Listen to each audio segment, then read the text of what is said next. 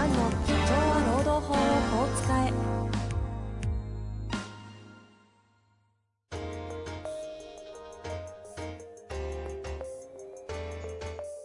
法律の下で展開されるビジネスの世界。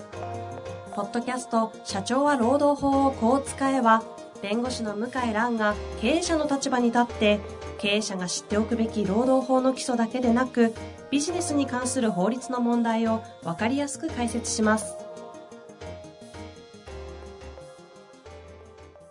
こんにちは、遠藤和樹です。向井蘭の社長は労働法をこう使え。向井先生、よろしくお願いいたします。はい。よろしくお願いします。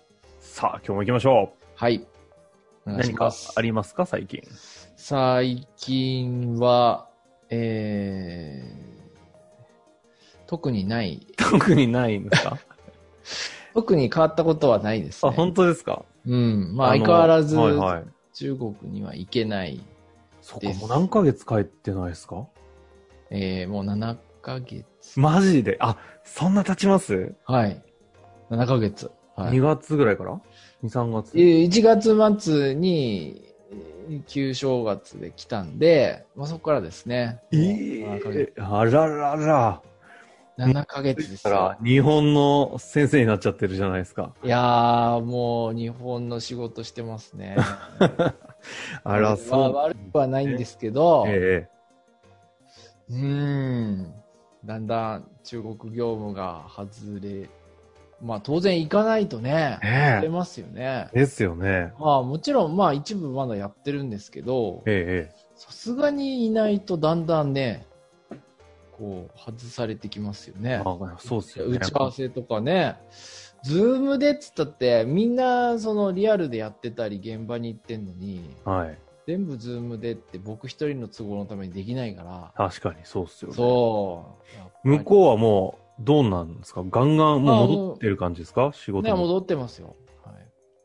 なるほど。普通に戻ってますね。マスク、マスクしない人も多いらしい。ああ、やっぱそうなんですね。はい。そう。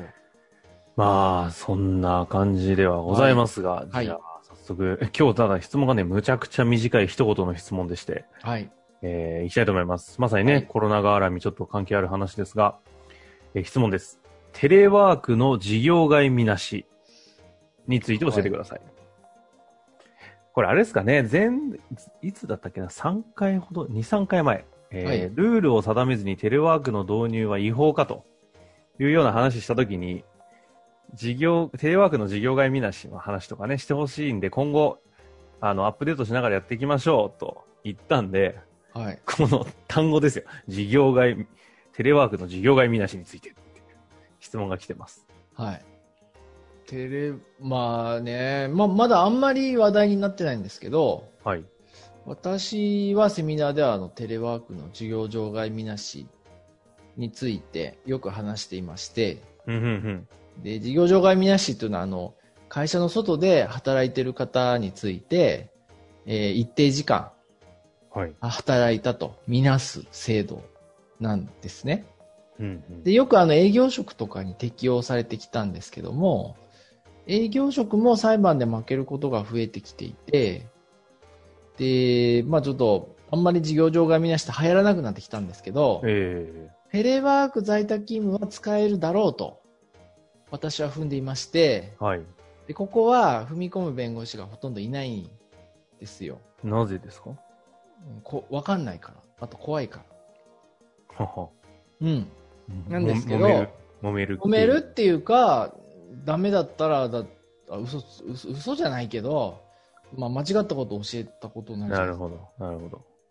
ただ私はちょっと調べた限りはいけるだろうと。うんうん。まあ世の中の仕事の半分ぐらいは、じテレワーク事業場外見なし、半分は言い過ぎかな。まあ3分の1ぐらいはできんじゃないかなっていう気がテレワーク、授業外見なし。上事業場見なし。で、うんこれやると、まあ、労働き時間規制って厳しいんですけど、日本は。はいはい。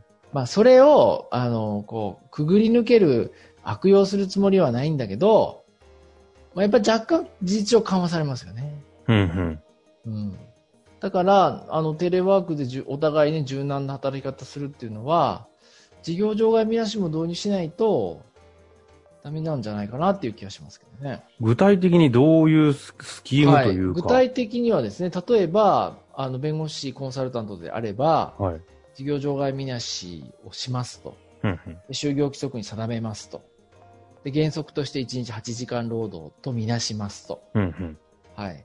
で、例えば、ううちはないんですけど、会計事務所だったら、繁忙期決まってます。はい1月、1月、2月とか、えー、あとは決算前とかですね。うんうんうん。については、さすがに定時で終わんないから、1日1.5時間相当のみなし時間手当を払いますと。はいはい。これをみんなで話し合って、代表者あーと決めますと。で、これをやると、多少オーバーしても、多少9時とかにメールが来ても、うん。まあ、この決めたルールに従って。労働時間をカウントすれば足りると。はい。こういう仕組みです。なるほど。ですので、会社としては、あのーまあ、うんまあ、多少ね、オーバーしても、この時間で払えばいいわと。まあ逆に言うと、オーバーしなくても払うわけですもんね。オーバーしなくても払う。そうそうそう。早く終わればね。うん。ということなんで、テレワークで成果を求めるっていう今の流れに合ってるわけですね。ああ。はい。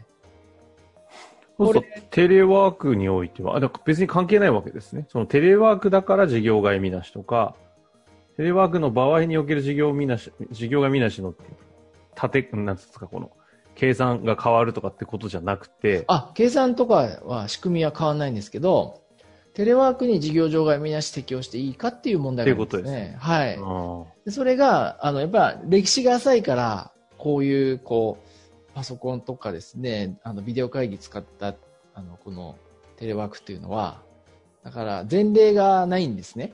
ーうんうんうん今風の、コロこのコロナになってからの、なるほど。これだけ多くの人がテレワークややってるってのは前例がなくて、それで、まあ、こう曖昧にアドバイスしてるって弁護士がほとんどですね。うーん。まあ、社労士の先生もそうじゃないかな。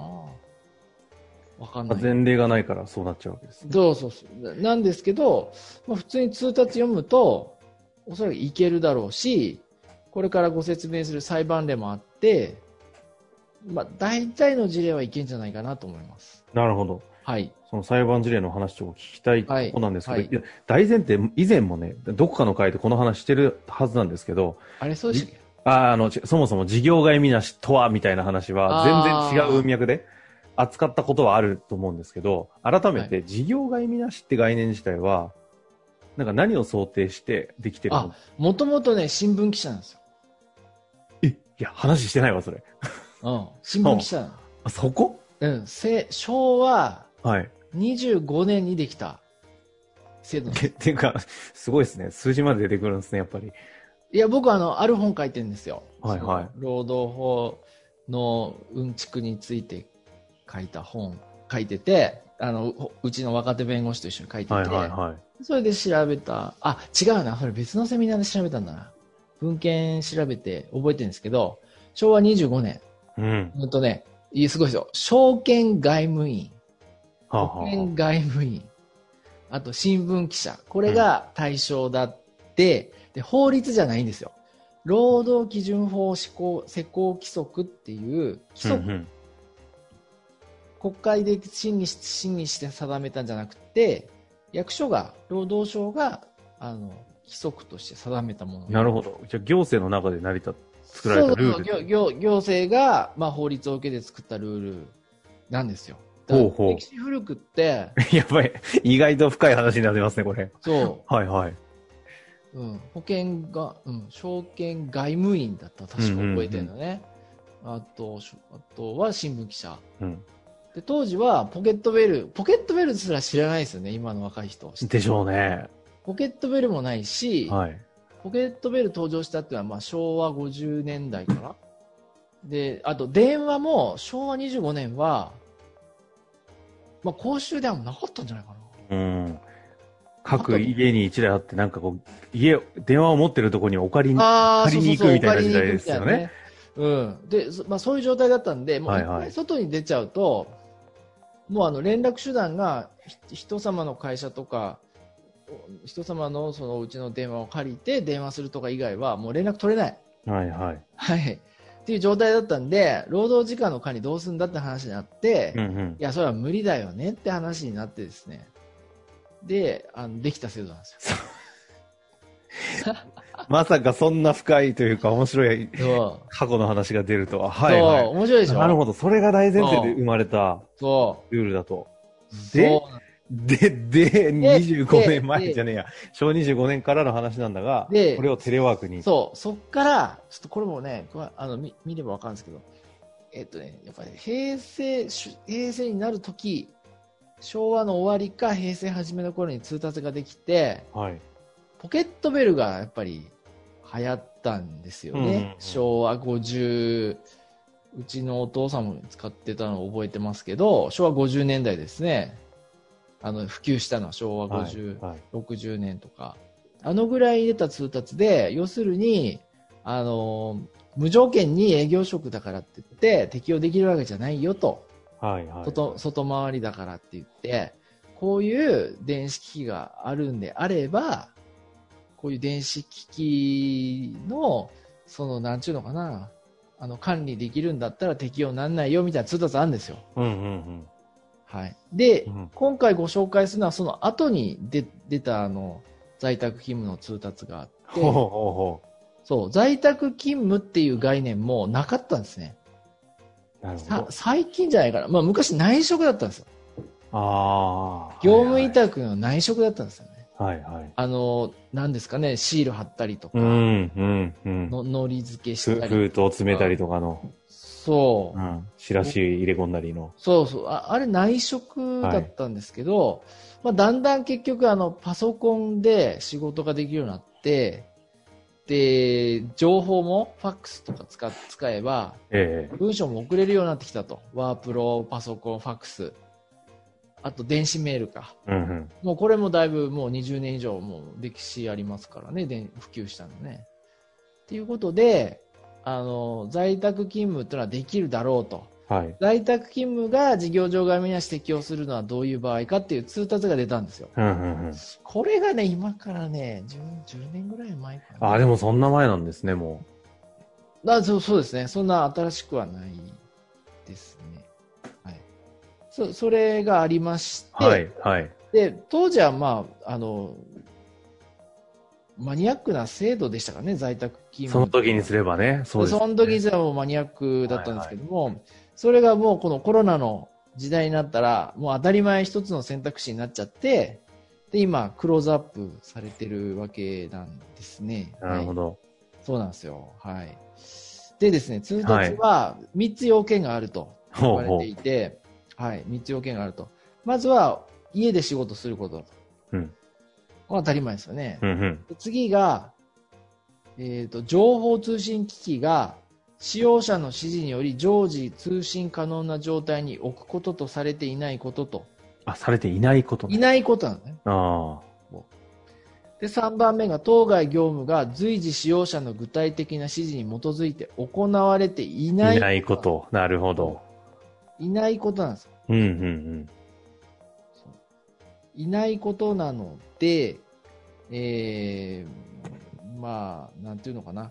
ここの要件をクリアすれば問題がない。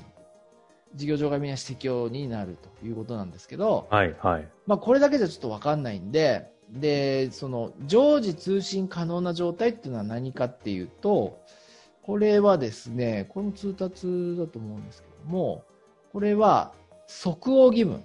即対応する義務があるかないか。北欧。はい。うんうん。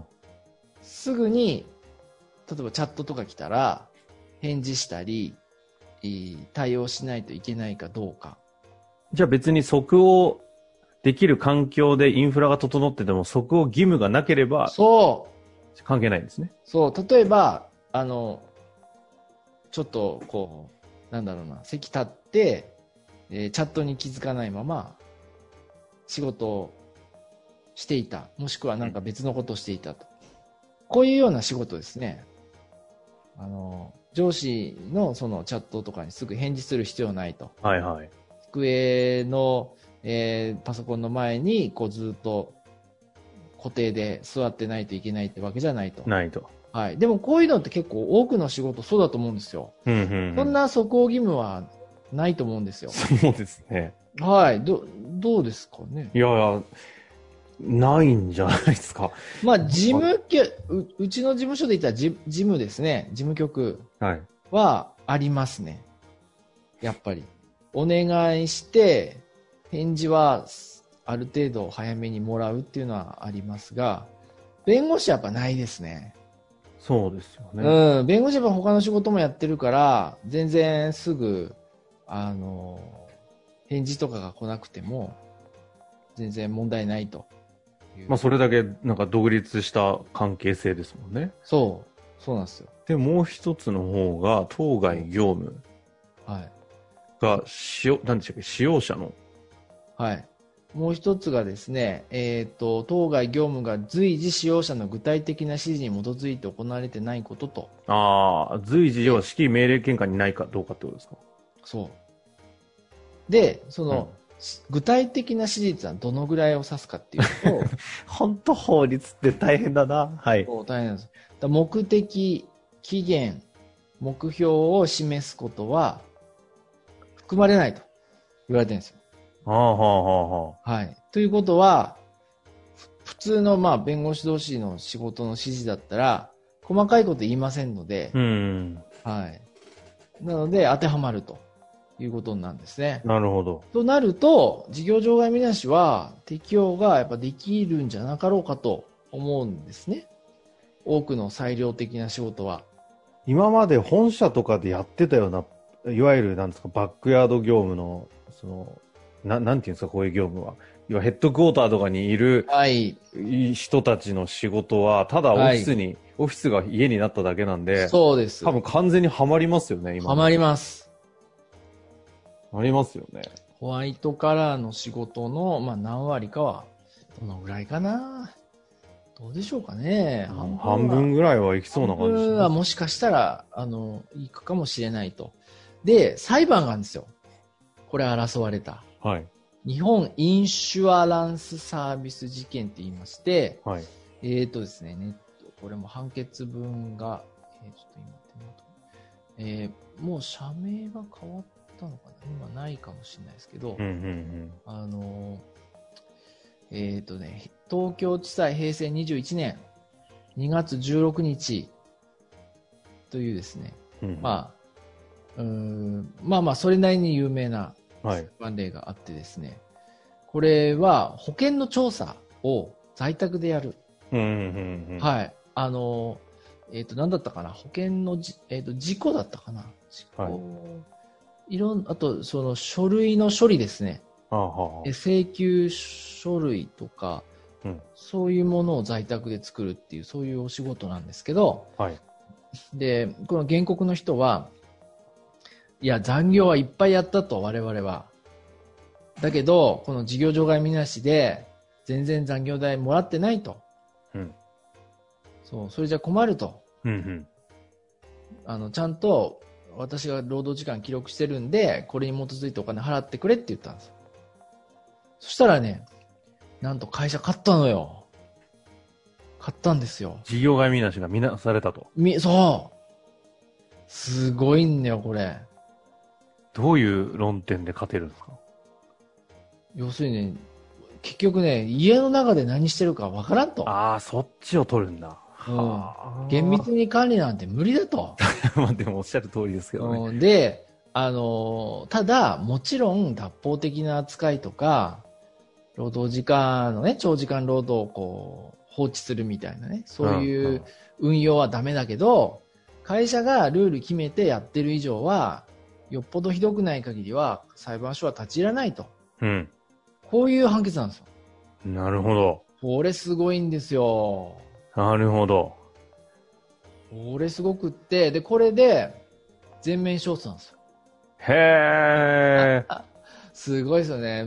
あ平成んまり26年。21。21? 1年はか。ああ、だいぶ前だ。21年2月に16。うん、ただね、当時ね、ビデオ会議ないですね。あの、判決読んでると。なるほど。メールはありメールはあって、LINE とかないですね。LINE ないですね。えっ、とね、やっぱりね、宅急便とメールで資料を送る。ちょうど内職とテレワークの狭間みたいな。狭間みたいなね。うんうん。そう。で、これって業務委託でもできるような仕事なんですよ。おそらく。ですね。うん。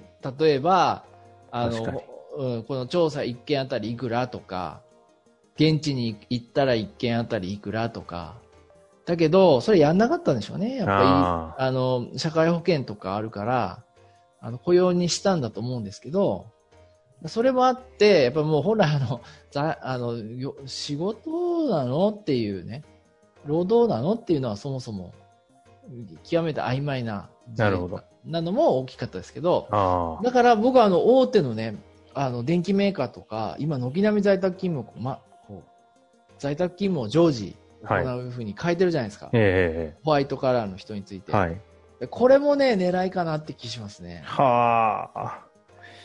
でも確かに今の論点がそのまま適用される、うるなら、確かに事業外見なしの可能性は相当見える感じしますね。相当まあ、見えつうかもう言ったら全員業務委託でしょって話ですよね。そう。実態がね。在宅勤務を徹底していくと、あれってこれ業務委託でできんじゃねえのっていうふうになるんですよ。なりますよね。そう。そうすると、労働法とか改正しなくても、一定の人は、一定の人はですね、これは、業務委託に切り替えられるんじゃないのっていう気はします。なるほどですね。うん。い別にね、ブラックになろうってわけじゃなくてう、ん。うーん、まあやっぱりそういう働き方になる。その代わりいろんなとこから仕事受注して、で、あの、会社員の時よりもっといいお金もらえるなんていうのがいいですよね。ということですね。はい。あすいませおん。長く。いやいや、長くなったと言いますか、ここは、あの、歴史からね、紐解いてって、今に当然このぐらいいきますけど。そうなんですね。そうか、新聞記者から来ましたね。新聞記者、面白いでしょ？いやー、面白いですよ。そんな本が出てることも楽しみですし、あ、本ね、うん、今年中に出すんで、その時またでその時はまたね、宣伝と言いますか、いろいろ中身を。くだご紹介くだささい。はい。というわけで、はい非常に参考になったと思いますし、なんか具体的に今の話聞いて、こういうケースあるんだけどどうなのみたいなのありましたら、お待ちしております。もうお願いします。はい。というわけで、向井先生、ありがとうございました。はい、ありがとうございました。本日の番組はいかがでしたか？番組では向井蘭への質問を受け付けております。ウェブ検索で向井ロームネットと入力し、検索結果に出てくるオフィシャルウェブサイトにアクセス。その中のポッドキャストのバナーから質問フォームにご入力ください。たくさんのご応募お待ちしております。